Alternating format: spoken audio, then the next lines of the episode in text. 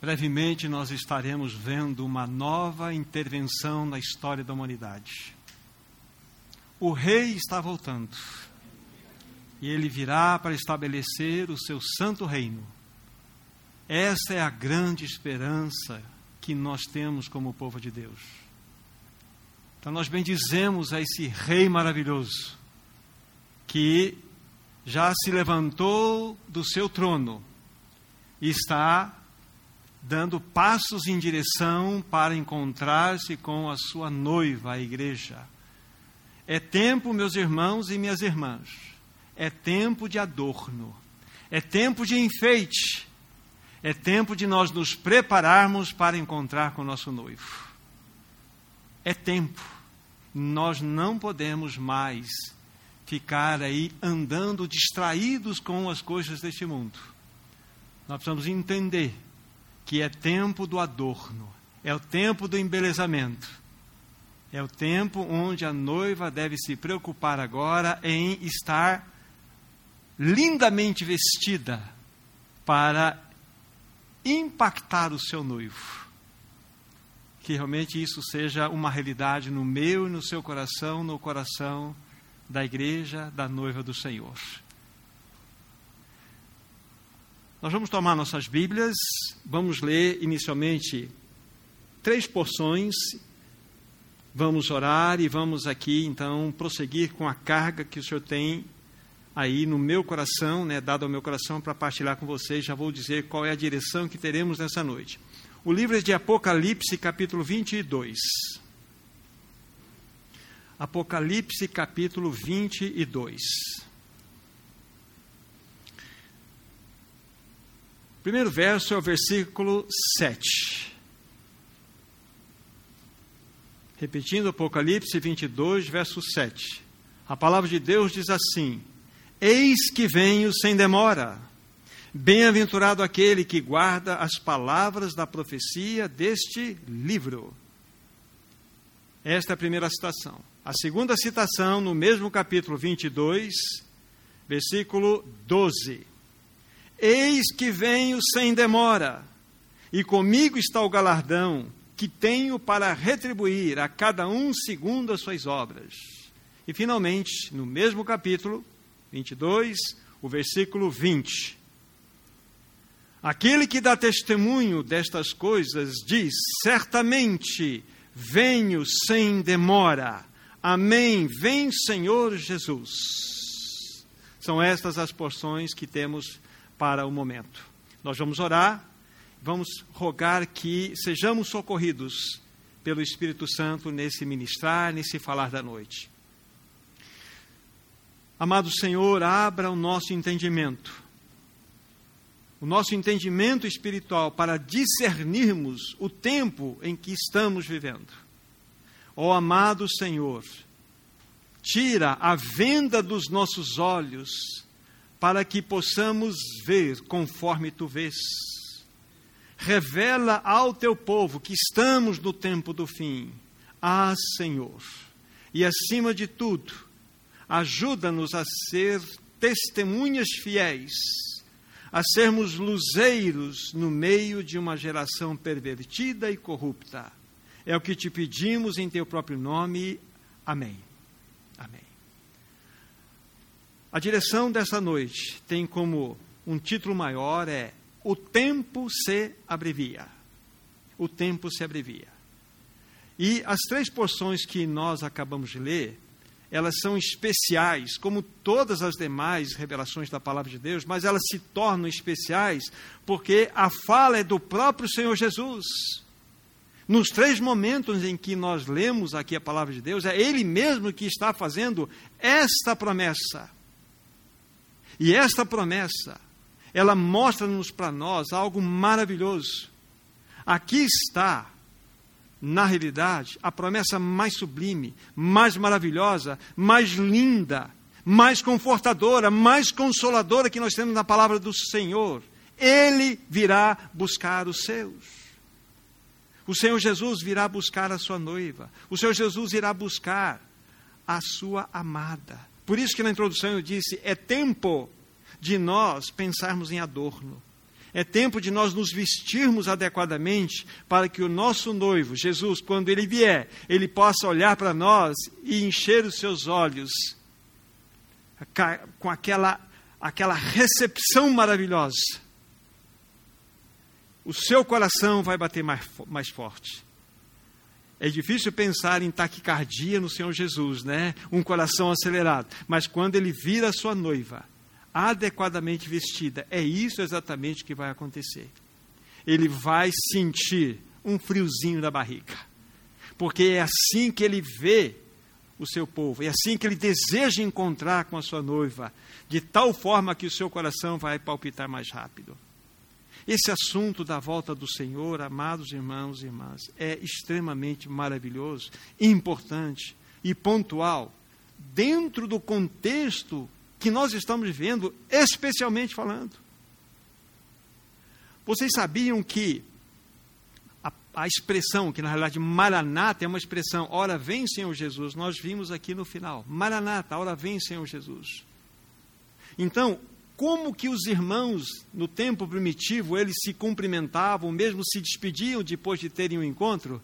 Maranata, Maranata, ora vem Senhor Jesus. Havia neles um coração aquecido, um desejo ardente de que, de fato, eles desejavam no seu coração o encontro com o seu noivo. Como nós precisamos restaurar isso nesse tempo? Em realidade, entender que esta essa expressão maranata, ela é muito mais do que uma expressão religiosa. Deve ser algo que parte das nossas entranhas. Maranata, ora vem, Senhor Jesus. Nós precisamos estar atentos a tudo que está acontecendo à nossa volta. E na realidade, este ora vem, Senhor Jesus, esse maranata, foi responsável por sustentar a igreja em todas as gerações em todas as gerações, em meio às perseguições, em meio aos abalos, em meio às perdas, em meio aos martírios, o que de fato sustentava, o que dava realmente força aos irmãos, à igreja do passado, era a promessa: Ele voltará para buscar os seus. Como ele mesmo disse aqui, e nós estamos muito próximos queridos irmãos e irmãs, desse momento tão glorioso, tão maravilhoso. É uma promessa gloriosa, é uma promessa que nos enche de esperança e, como diz Tessalonicenses, nos enche de consolo, porque essas palavras são consoladoras. Ele voltará para buscar a sua igreja. Isso deve mexer conosco, isso deve mexer com a nossa realidade íntima diante do Senhor. Agora, com relação à volta do Senhor, nós temos muitas passagens, muitas passagens que nos mostram de maneira muito clara e lúcida, inquestionavelmente falando, esta promessa maravilhosa. Vamos citar uma. Hebreus capítulo 9, por favor, comigo. Hebreus capítulo 9. Hebreus capítulo 9, versículo 28. Hebreus 9, 28. Vejam só e preste bem atenção no que está escrito aqui, por favor. Não é uma passagem muito recorrida por, pelos irmãos para mostrarem a sua promessa na segunda vinda, por isso que eu estou utilizando dela agora. E ela é, é chave para nós. 9, 28 de Hebreus. Assim também Cristo, tendo se oferecido uma vez para sempre, para tirar os pecados, de muitos aparecerá segunda vez sem pecado aos que o aguardam para a salvação. Permita-me ler de novo. Assim também Cristo, tendo-se oferecido uma vez para sempre para tirar os pecados de muitos, guarde bem essa expressão, aparecerá segunda vez, aparecerá segunda vez sem pecado aos que o aguardam para a salvação. Então, o que você está lendo, o que você tem diante dos seus olhos, é simples. Não inventemos mais nada. Não peguemos essa palavra, ele aparece, aparecerá a segunda vez, e colocamos um serrote nela aqui. Vamos dividir essa segunda vez numa vinda invisível e depois num segundo. Não. Segunda vez. É o que está escrito aqui. A palavra não quer nos confundir. Está escrito aqui, ele aparecerá a segunda vez. Então, ele, ele veio uma vez e prometeu voltar a segunda vez. Guarde bem isso não passe um serrote nesse versículo, porque ele extremamente claro, único e elucidador para nós. Agora, irmãos e irmãs, quando nós pensamos no que tange a primeira vinda do Senhor Jesus, só para vocês terem ideia um pouco desse contexto, quando nós pensamos na primeira vinda do Senhor, lógico, nós temos que olhar para as promessas do Velho Testamento. E lá nós encontramos 333 menções, citações, textos que falam-nos acerca da primeira vinda do Senhor Jesus. Isso, esse, esse número 333 pode variar dependendo das versões que nós temos. Mas os estudiosos gravitam em torno desse número aqui. A primeira vinda, no Velho Testamento, nós encontramos 333 vezes aí essas menções mostrando para nós de modo muito claro. E o que eu tenho a chamar a atenção de todos nós? O cumprimento fiel, o cumprimento fiel de todas essas profecias é a garantia absoluta de que Deus existe e de que a sua palavra é inerrante, absolutamente inerrante. Quando você pega, por exemplo, só a questão das profecias concernentes à vinda, a primeira vinda do Senhor, nós temos exatamente, é, é o, exato ano que Jesus viria, o exato mês que Jesus viria, a exata semana que Jesus viria, o exato dia que Jesus viria, bem como também os exatos acontecimentos que aconteceriam a ele no que tange a sua morte, no que tange a sua ressurreição. É só vocês estudarem as festas. Estudar a festa da Páscoa. Jesus não morreu na Páscoa exatamente no período da Páscoa. Depois nós temos asmos, nós temos primícias, depois nós temos o Pentecostes, que é, na realidade, o que? A vinda do Espírito Santo, que aconteceu exatamente 50 dias depois. Então, as festas absolutamente, pontualmente cumpridas, isto é uma declaração clara da inerrância da palavra de Deus, de que Deus existe. Aí nós temos as outras festas pela frente. Nós temos a festa da trombeta, da expiação e do tabernáculos que nós precisamos estar atentos. Como que isso vai se processar e isso vai ter um peso grande na volta do Senhor Jesus, para que nós discernamos todo esse tempo. Então, quando nós olhamos a palavra de Deus no que tange à primeira vinda, nós temos essa beleza, nós temos essa certeza da infalibilidade da palavra de Deus, de que toda a promessa foi cumprida. Então, como duvidar da palavra de Deus? Como duvidar? Então nós temos diante dos nossos olhos essa maravilha. Jesus veio exatamente naquele momento certo. Ele foi oferecido naquele momento certo, no sacrifício da tarde. Ele entregou seu espírito por volta da hora nona. Lembra-se, Deus meu, Deus meu, por que me desamparaste? Ali os cordeiros estavam sendo imolados. Que Deus é este? Então, isso estamos falando, ou chamando a atenção inicialmente, a respeito do que temos como base fundamentada nas Escrituras Sagradas concernente à primeira vinda do Senhor. Agora, o que mais chama atenção, agora vamos ainda pensando no primeiro contexto da, da vinda inicial de Jesus, da, primeira, da sua primeira vinda, então nós temos o contexto religioso da época, da época. Como que os fariseus, como os doutores da lei viam isto? A gente vai ficar impressionado irmãos e irmãs, impressionado, porque os fariseus, eles não discerniam ou não queriam discernir, porque eles não compreendiam o kairos. O kairos é aquele tempo específico de Deus. Tem o tempo cronos, agora são 19 horas e algum tempo aí andado pela frente. Mas existe o tempo kairos, que não depende de cronologia, é a plenitude. E os fariseus, os doutores da lei, eles não tinham a mínima, mínima noção do Kairos de Deus. Por quê? Porque eles não examinavam as Escrituras Sagradas. Porque eles não olhavam para que todas aquelas promessas sendo verdadeiramente, vamos dizer, manifestadas diante dos seus olhos. Eles não conseguiram ver em Jesus que aquela pessoa, aquele nazareno, aquele carpinteiro de Nazaré era o Messias. Vamos pegar dois textos para vocês entenderem isto. Mateus capítulo 12. Mateus capítulo 12. E aqui nós vamos ler do versículo 38 a 42. Mateus 12, 38 a 42. Vejam só como é impressionante. Então alguns escribas e fariseus replicaram: Mestre, queremos ver da tua parte algum sinal. Ele, porém, respondeu: Uma geração má e adúltera pede um sinal, mas nenhum sinal lhe será dado, senão do profeta Jonas. Porque assim como esteve Jonas três dias e três noites no ventre do grande peixe, Assim o filho do homem estará três dias e três noites no coração da terra. Ninivitas se levantarão no juízo com esta geração e a condenarão, porque se arrependeram com a pregação de Jonas. E eis aqui está quem é maior do que Jonas. A rainha do sul se levantará no juízo com esta geração e a condenará, porque veio dos confins da terra para ouvir a sabedoria de Salomão, e eis aqui está quem é maior do que Salomão. Qual é o quadro aqui?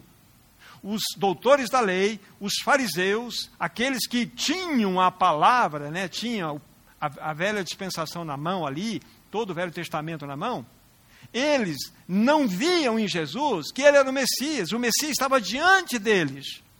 Havia uma cegueira, havia, na realidade, um torpor espiritual neles. Esse é o quadro.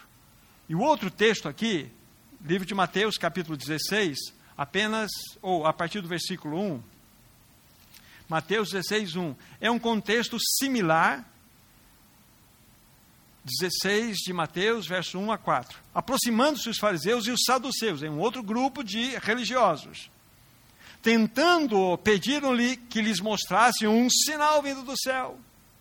Ele, porém, lhes respondeu: Chegada a tarde, dizeis: haverá bom tempo porque o céu está avermelhado. E pela manhã, hoje haverá tempestade, porque o céu está num vermelho sombrio. Sabeis, na verdade, discernir o aspecto do céu, e não podeis discernir os sinais dos tempos. Uma geração mais adúltera pede um sinal, e nenhum sinal lhe será dado, senão de Jonas. E deixando-os, retirou-se. Novamente, nós temos o mesmo quadro, com um grupo de pessoas diferentes. Eles estavam diante do Messias prometido diante daquele a, a, a, onde as escrituras, em todos aqueles 333 textos, apontavam, era no holofote em cima de Jesus, da primeira vinda. E eles, endurecidos, incrédulos, rejeitaram. Rejeitaram a primeira vinda. Entende o que, que aconteceu? A palavra era desprezada. A palavra era desprezada. Uma das coisas, fazer um parênteses aqui para nós nós precisamos ser um povo da palavra de Deus.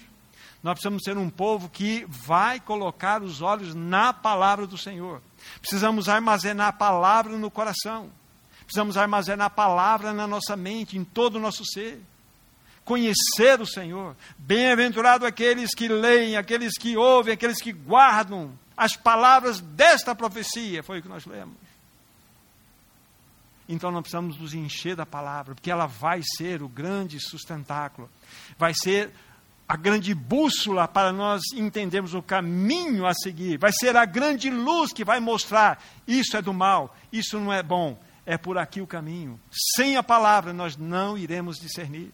Então fica aqui uma palavra todos nós, né, uma palavra de encorajamento para que sejamos um povo da palavra de Deus. Então nós vimos esse pequeno quadro aqui né? E por causa da incredulidade, dureza de coração e cegueira espiritual, eles não podiam ver que eles, aqueles doutores da lei, que deveriam estar pregando a respeito da vinda e recebendo o Messias, eles não conseguiram enxergar Jesus. Eles não enxergaram o Messias, estava diante dos olhos deles. Não é impressionante isso? Isso é para falar um pouco a respeito do contexto da primeira vinda. Lembre-se, nosso tema é o tempo se abrevia. O tempo se abrevia. Agora, e nós? E nós, olhando para a nossa realidade, nós temos discernimento dos dias em que nós estamos vivendo?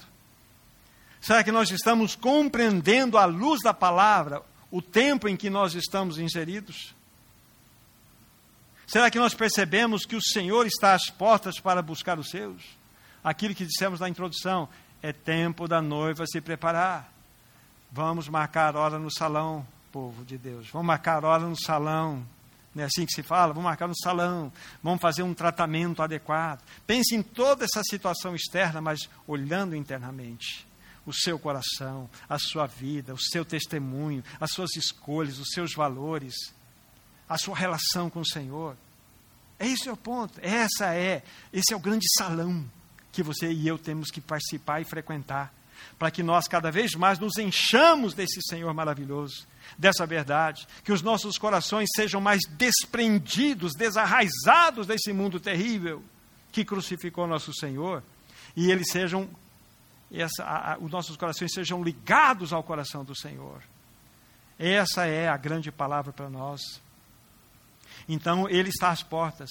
Agora, a questão é: será que nós estamos enxergando com os olhos, com os olhos adequados, aquilo que está acontecendo à nossa volta? Será que os nossos olhos, diante de tudo que está acontecendo, têm sido olhos proféticos? O que está acontecendo nesse mundo? O que deve acontecer conosco? é o que aconteceu. Eu vou dar referência, vou fazer algumas observações, só anota em 1 Crônicas 12, 32, só anota.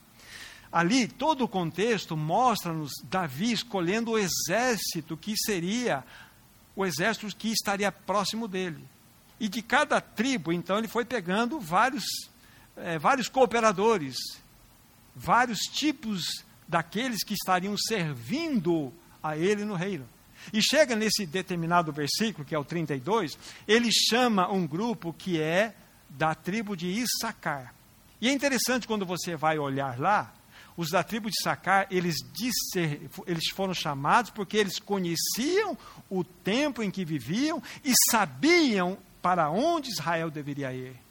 Deveria ir. Ou seja, era uma tribo, a tribo de Issacar, aquela família, que tinha discernimento. Então Davi trouxe para próximo dele exatamente aquelas pessoas que enxergavam. Nós precisamos de discernimento espiritual. Nós precisamos enxergar o momento em que nós estamos inseridos. Será que nós estamos enxergando tudo que está à nossa volta? Irmãos, guarde isso que eu vou dizer para vocês. dá uma olhada para o contexto em que você e eu estamos vivendo. Esta humanidade, eu vou falar uma coisa muito redundante, ela está num caos. Vocês nunca viram na história, pelo menos conhecida, já vimos Primeira Guerra Mundial, Segunda Guerra Mundial, vimos aquela questão terrível acontecida né, no Holocausto, vimos tantos outros episódios que atingiram, vamos dizer assim, regiões, o tsunami, situações bombásticas, que, na realidade, muitos cristãos se impressionavam, Jesus está voltando, Jesus está voltando. Lembre-se, nós mesmos pensávamos, nossa, é uma situação importante. Mas nós nunca vimos, pelo menos eu não conheço, em toda a história dessa, dessa humanidade, pelo menos até onde eu me lembre, de joelhos, toda ela. Uma humanidade toda afetada por uma realidade completamente de joelhos. Você não discerne isso? E isso nos leva a pensar que o inimigo ardilosamente, ardilosamente, ele está agindo nesse tempo do fim. Porque tudo é um caos, é exatamente isso que ele quer estabelecer, porque é num caos que se surge um líder que vai poder governar adequadamente. Irmão, irmã, guarde o que eu vou dizer para você está nascendo uma nova sociedade. Está brotando uma nova sociedade, sociedade e essa sociedade tem as suas próprias diretrizes, tem os seus próprios princípios. Tudo o que fazia parte, ou tudo que fazia parte, vamos dizer assim, ou tudo que fizia parte daquela cultura que nós chamamos judaico-cristã, não tem lugar nessa nova sociedade. Não tem lugar. Quando eu falo desse tipo de cultura judaico-cristã, só me ouçam novamente se você já me ouviu falar sobre isso. Há vários pilares que nós poderíamos citar, mas quatro são fundamentais: verdade, família, moralidade e valores da vida. Foram estes pilares que, ao longo dos séculos, sustentaram uma humanidade, ainda que essa humanidade não fosse e não seja cristã, mas foram os valores do absoluto, os valores da verdade, os valores da família, da moralidade e dos valores de princípios, estilo de vida, é que sustentaram essa humanidade. Vocês vão entender onde eu quero chegar já. Mas apenas como referência, vocês que estudam, vocês que estudam, né, ao longo dos séculos, quando vocês chegam no século 18, 1789, o que, que aconteceu? Revolução Francesa, isso? E essa Revolução Francesa foi o quê? Um não para Deus, um não para a revelação divina, para que a mente fosse a luz do homem. Ou seja, o homem entrou como aquele que seria a resposta de todas as coisas. É um não para Deus e um sim para o próprio homem. O homem colocou-se no centro de si mesmo, no centro do universo. E isso foi o que? Foi um ataque violento contra esses quatro princípios fundamentais que eu estou insistindo já em outras oportunidades, já falei sobre eles para vocês. Então, para essa nova sociedade que está surgindo, essa velha ordem, vamos colocar assim, judaico-cristã, não tem mais o seu lugar. Não tem. Agora, veja bem, para que uma sociedade, isso é histórico, para que uma sociedade possa funcionar, ela tem que ter princípios absolutos, sim, sim, não, não. Para que uma sociedade ela possa sobreviver, ela precisa ter moralidade de família, e família como nós conhecemos, a família nuclear, a família que tem um pai, tem uma mãe, tem filhos, isso está desaparecendo e nem mais é aceito como família. Então, quando se interrompe com esse processo, quando a moralidade ela perde todo o vínculo celestial, quando os valores da vida eles deixam de terem, vamos dizer assim, vamos dizer assim, as suas raízes fundamentações nos céus, então nós não temos mais nada. Então, quando vem essa nova sociedade e arranca tudo disso que estabelecia, era estabelecida na sociedade, que dava sustento a ela, e entra com toda uma filosofia relativista, onde não tem mais valor da família, as pessoas não têm mais valor, onde não tem mais moral, moralidade, onde não tem mais valores e princípios. Então, você entra num processo de caos e destruição, ou seja, a humanidade está indo num processo de caos e destruição. Isso que está acontecendo. Depois vocês meditem, estou falando rápido demais, assunto já tratado em outras vezes. Então nós precisamos discernir, discernir essa situação. O diabo ele vai fazer de tudo para atacar Deus e o seu povo.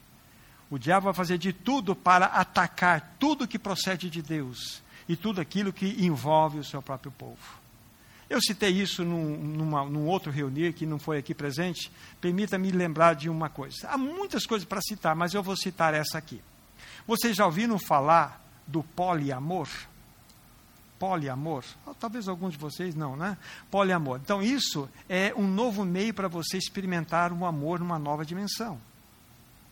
Afinal de contas, esse amor convencional que nós herdamos não serve mais, já não basta. Então há psicólogos, há estudiosos no assunto, onde já se é, já foi levado a algumas escolas, até onde eu sei, não em Londrina, onde mais ou menos funciona assim. Então tem lá um adolescente que começa um namoro com uma menina, um menino e uma menina.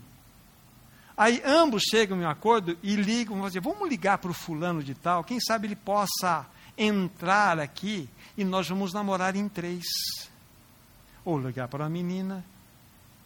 É o que está acontecendo. Quem sabe casais, né, casais que não sejam tão, é, é, é, vamos dizer assim, tão arcaicos, tão antiquados, quem sabe eles topam a parada de chamar um, um outro jovem, uma outra pessoa, para participar de um relacionamento a três e quatro. Esse é o poliamor. E tem estudos, isso está sendo divulgado, divulgado em escola por psicólogos e a palavra mais terrível que nós temos, especialistas na situação. Esse é o mundo que você vive. Esse é o mundo que nós vivemos. Isso é o que? Um ataque frontal contra aqueles valores que há pouco estávamos dizendo. Uma nova cultura está sendo formada e tem como objetivo afetar tudo. Essa nova cultura que está sendo trazida para a sociedade mundial, ela vai afetar a política, a economia, a educação, a família, a moral, a verdade, a religião os valores da vida. vai afetar tudo isso. Vai afetar, não é isso que nós estamos vendo? A humanidade está de joelhos. Existem reações para cá, para lá, mas eu digo para vocês, não é o, não é o governo de direita que vai fazer a grande resistência. A única resistência capaz de se mostrar clara e evidente, com evidência contra todo esse processo, é a igreja. É a igreja. Então nós precisamos discernir isso que está acontecendo para que nós estejamos preparados. Irmãos, é o começo do fim. Agora, essa é uma palavra, é uma palavra que ela precisa nos encorajar. Porque nós temos, lembra dos textos iniciais? Nós temos uma promessa. O noivo virá buscar a sua noiva. Ele não esqueceu de nós. Ele não esqueceu de nós. E nós devemos estar atento. Atento. Irmãos, é uma situação que está diante dos seus olhos. Tudo isso que está sendo falado aqui, talvez não com sabedoria, mas está sendo exposto para vocês meditarem, mas é o que está. Só a volta do Senhor poderá mudar tudo isso. Só a volta do Senhor. Agora, uma coisa que eu quero dizer para vocês.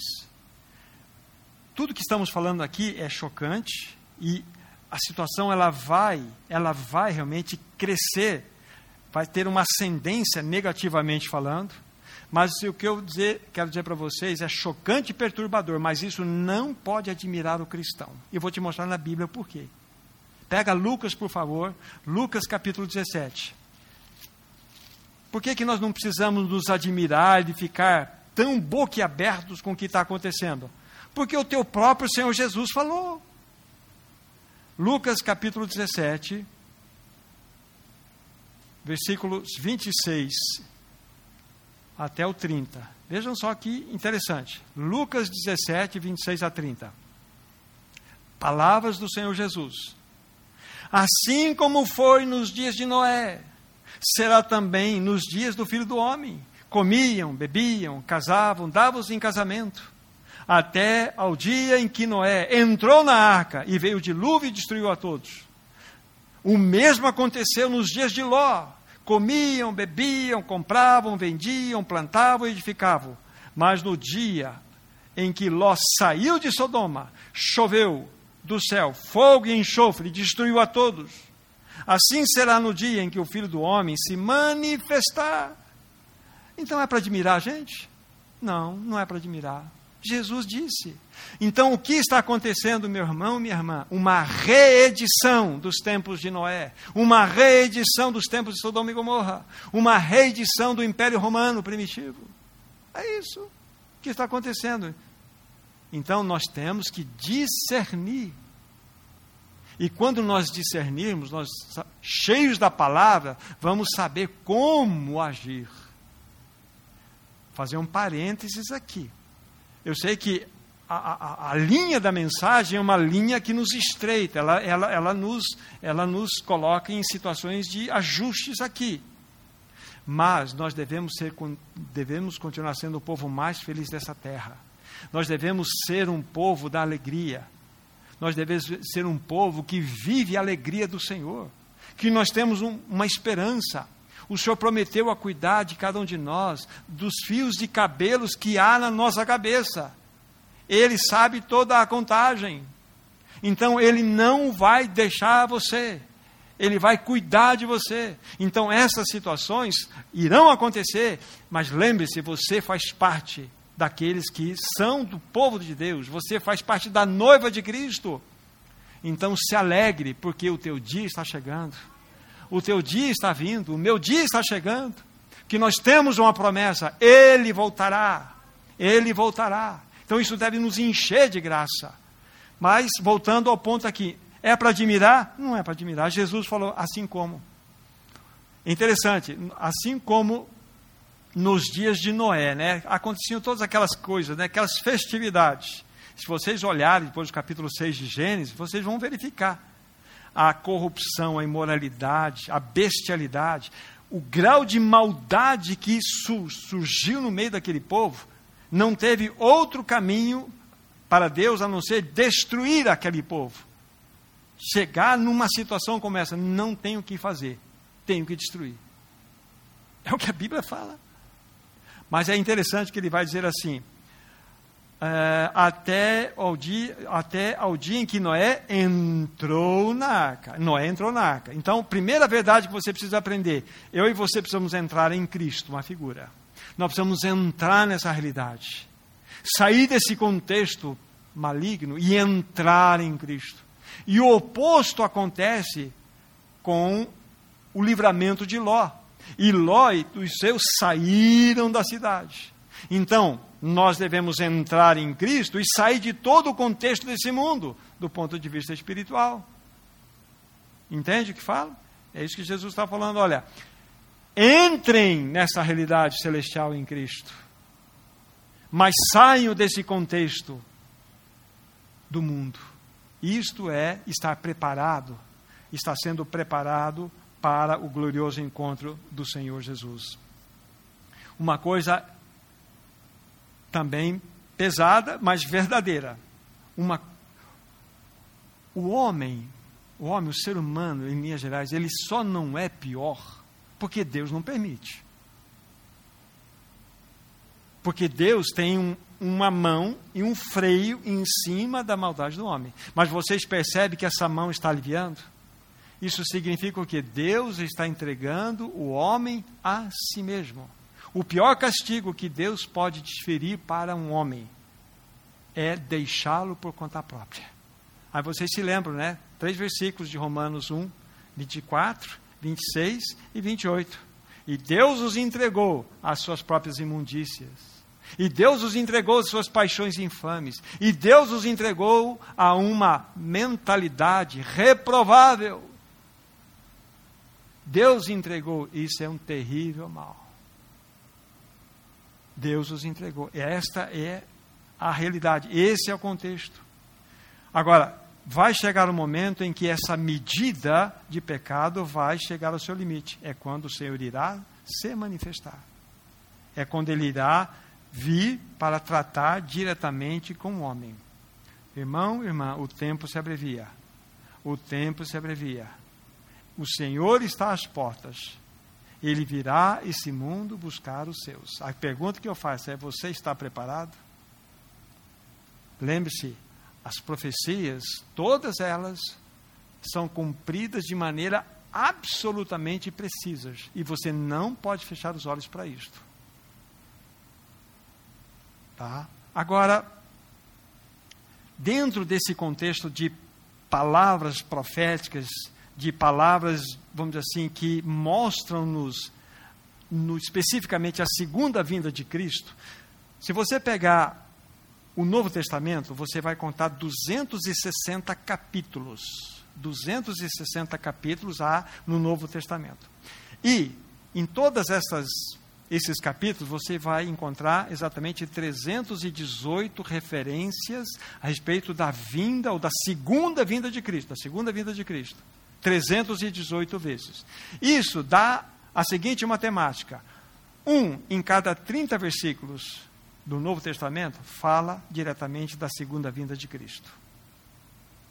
Agora, quando você pega esses 318 versículos e soma com os versos que estão no Velho Testamento, que falam da segunda vinda de Cristo, você vai encontrar 360 referências.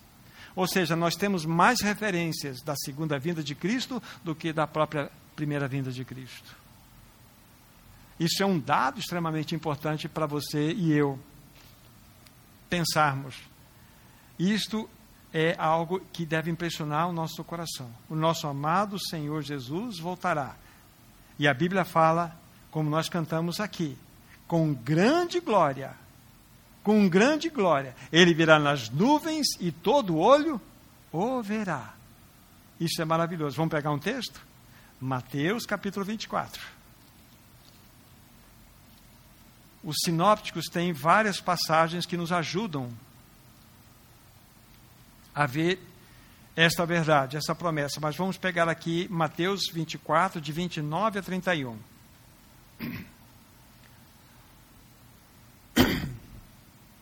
Logo em seguida à tribulação daqueles dias, o sol escurecerá, a lua não dará sua claridade, as estrelas cairão do firmamento e os poderes do céu serão abalados. Então aparecerá no céu o Filho do Homem. Todos os povos da terra se lamentarão e verão o Filho do Homem vindo sobre as nuvens do céu, com poder e muita glória. E ele enviará os seus anjos com grande clangor de trombeta, os quais reunirão os seus escolhidos dos quatro ventos, de uma e de outra extremidade dos céus. Que promessa nós temos aqui. Então, nós não precisamos serrar nada ao meio aqui, como nós não podemos fazer naquele versículo anterior. O que está mostrando aqui que é logo em seguida aquela grande tribulação. A tribulação está relatada nos versos eh, anteriores aqui. Então a Bíblia fala que acontecerão vários fenômenos né, no céu. Sol escurecerá, lua não dará sua claridade, as estrelas cairão. Depois disso, dos poderes do céu serem abalados, aparecerá, parousia, a vinda do Senhor. No céu, o sinal do Filho do Homem, todos os povos da terra se lamentarão e o que? Verão. Verão o Filho do Homem vindo sobre as nuvens com poder e muita, muita glória.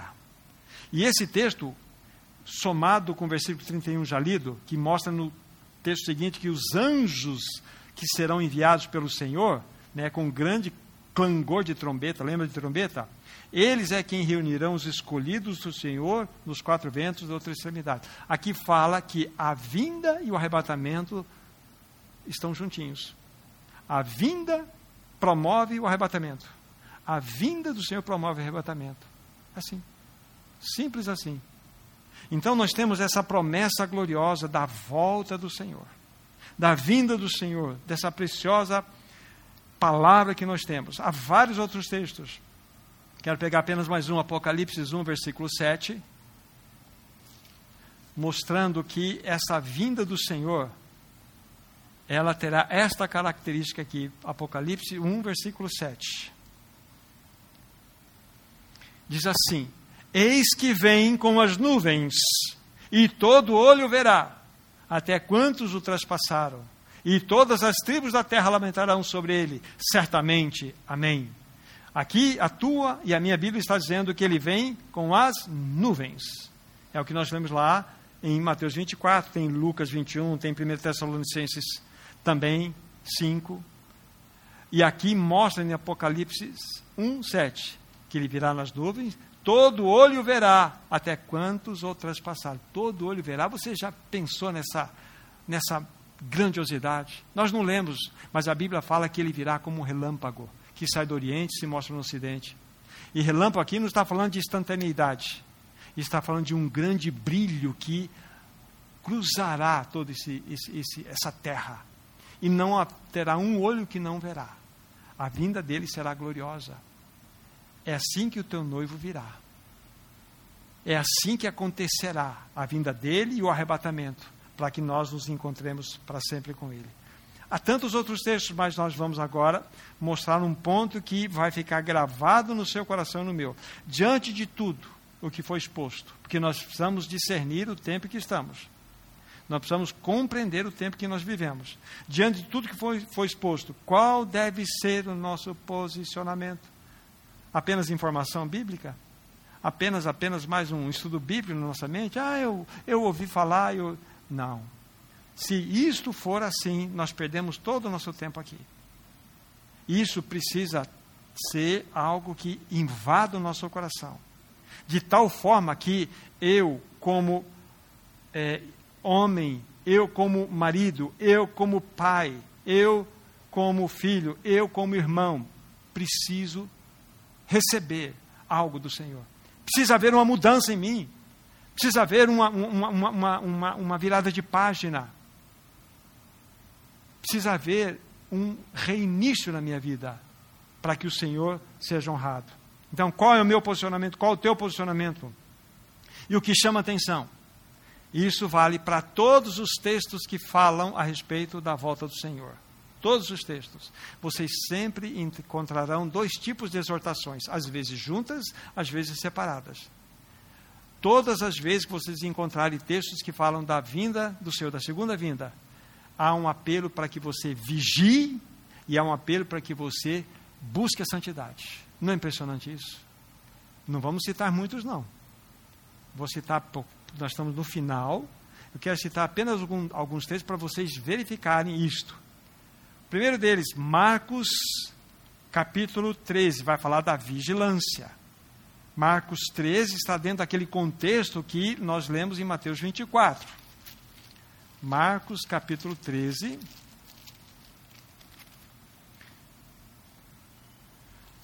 Aqui, do versículo 32 a 37. Mas a respeito daquele dia ou hora, ninguém sabe, nem os anjos do céu, nem o filho, nem o pai, ah, perdão, senão o pai senão o Pai. Estai de sobreaviso, vigiai e orai, porque não sabeis quando será o tempo. É como se é como um homem que ausentando-se do país, deixa a sua casa, dá autoridade aos seus servos, cada um a sua obrigação, e ao porteiro ordena que vigie. Vigiai, pois, porque não sabeis quando virá o dono da casa, se é à tarde, se é à noite, se é ao cantar do galo ou se pela manhã, para que, vindo ele inesperadamente, não vos ache dormindo. O que, porém, vos digo, digo a todos: vigiai. Então, esse é o ponto. Esse é para você, esse é para mim.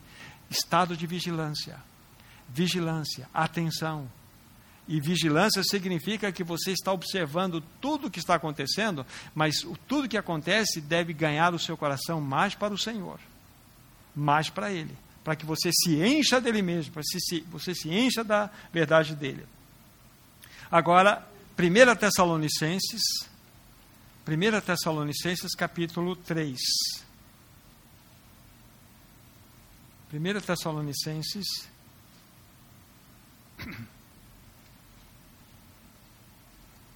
versículo 11 a 13.